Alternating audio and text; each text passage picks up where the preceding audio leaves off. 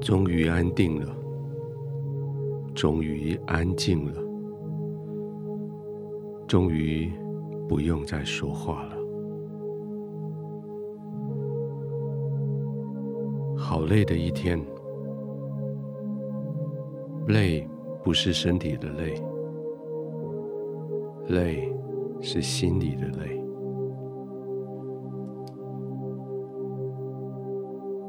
你没有办法选择谁来找你，什么事情来找你，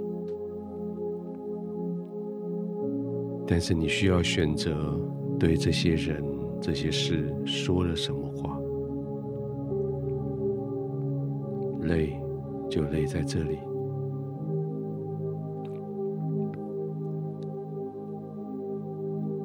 一样的一句话语，你所说的，你的心思。你的出发点，你的动机，别人不一定理解。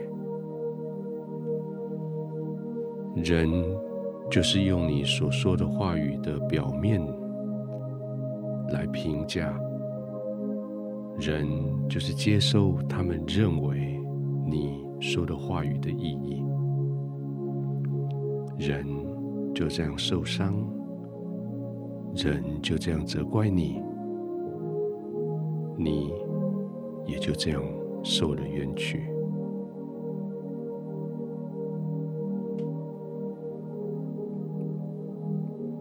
圣经有个原则，说如果你的智慧不够，不知道该说什么话，那你就静默不说话，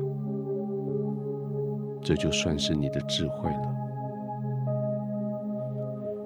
如果你不确定你该怎么出口，说什么样的语言，你就闭口不说，那这个也算是你的聪明，没有错。圣经说的一点都没有错。愚昧人若静默不言，也可算为智慧。闭口不说，也可算为聪明。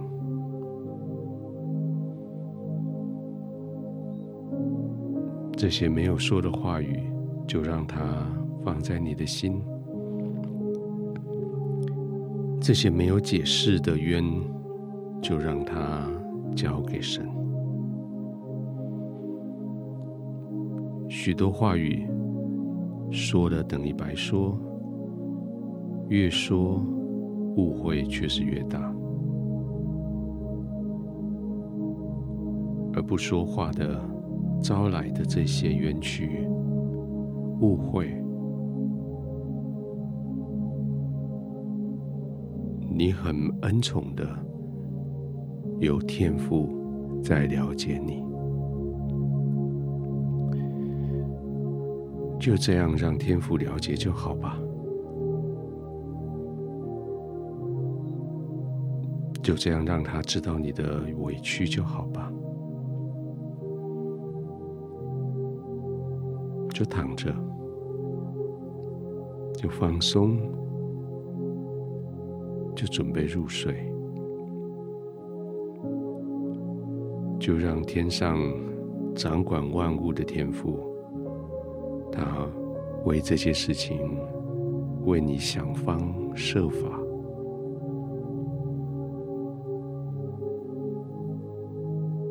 你就尽管安静的躺着，看你的天赋怎么为你来征战。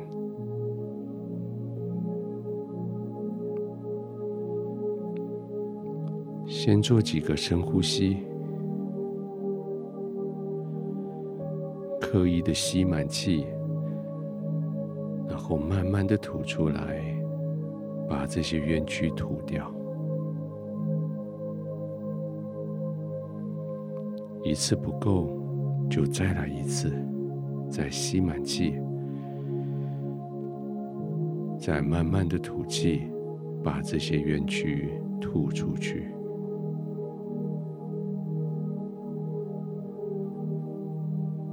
这些冤屈不会吐在别人身上，造成别人的痛苦。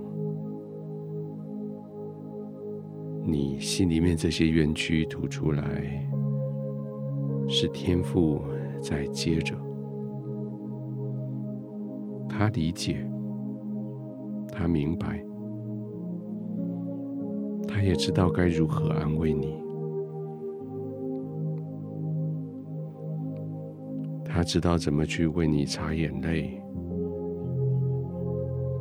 他也知道你的眼泪所代表的是什么，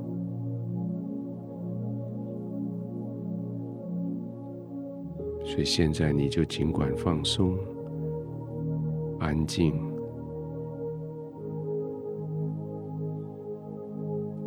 让全身解除备战，让全身。不再预备逃跑，而是安定的、放松的躺卧下来。现在你可以慢慢的呼吸了。现在你可以静静的躺卧了。现在天父在四周围环绕你、保护你，不会有人。来攻击你了，你也不需要再为自己说任何话来护卫自己了。你只管安心的躺着，慢慢的呼吸，进入天赋完全的宁静、平安里。慢慢的入睡。